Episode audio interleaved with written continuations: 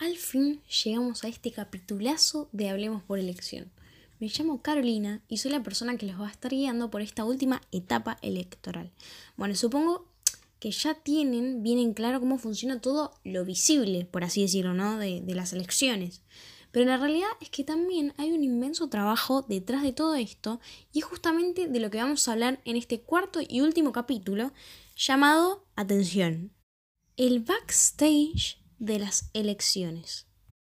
Bueno, primero nos encontramos con las llamadas autoridades de mesa, que son ciudadanos hábiles para votar encargadas de conducir este acto electoral, promoviendo el correcto desarrollo del mismo. Son previamente elegidos por los juzgados federales electorales, ya sea por una selección aleatoria o pueden postularse eh, para poder ejercer.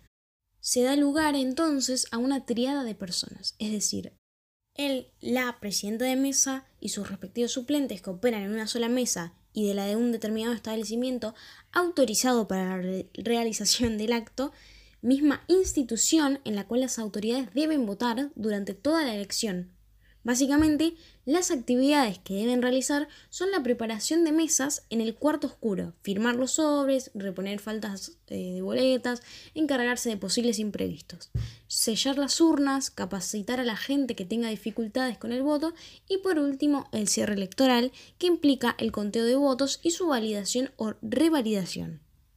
Este último proceso es denominado como escrutinio este consta en una primera instancia de apertura de urnas, separando cuáles sobres son legales o impugnados según corresponda, y una posterior apertura de los sobres legales en donde se encuentran las boletas, las cuales también pueden ser consideradas como legales o no.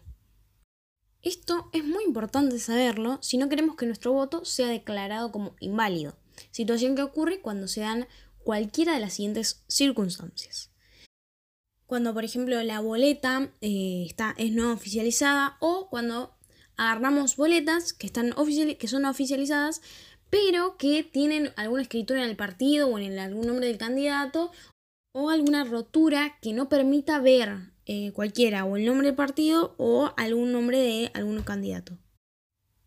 O bien cuando ponemos en el sobre dos boletas que representen al mismo cargo.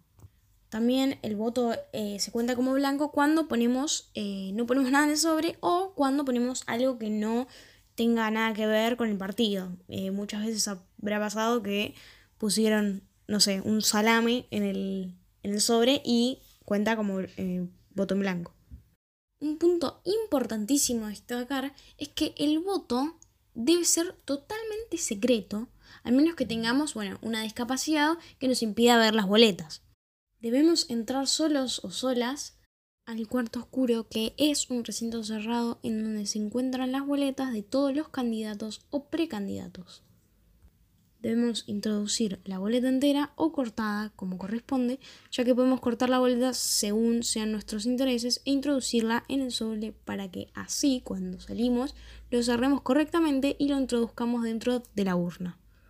Nuestro voto también quedará ilegalizado en el caso de que el secreto electoral sea violado por nosotros mismos, ya sea diciendo faltan boletas de X partido o cualquier dicho que aluda a nuestra elección, o cualquier vestimenta que tenga algún símbolo del partido que votamos.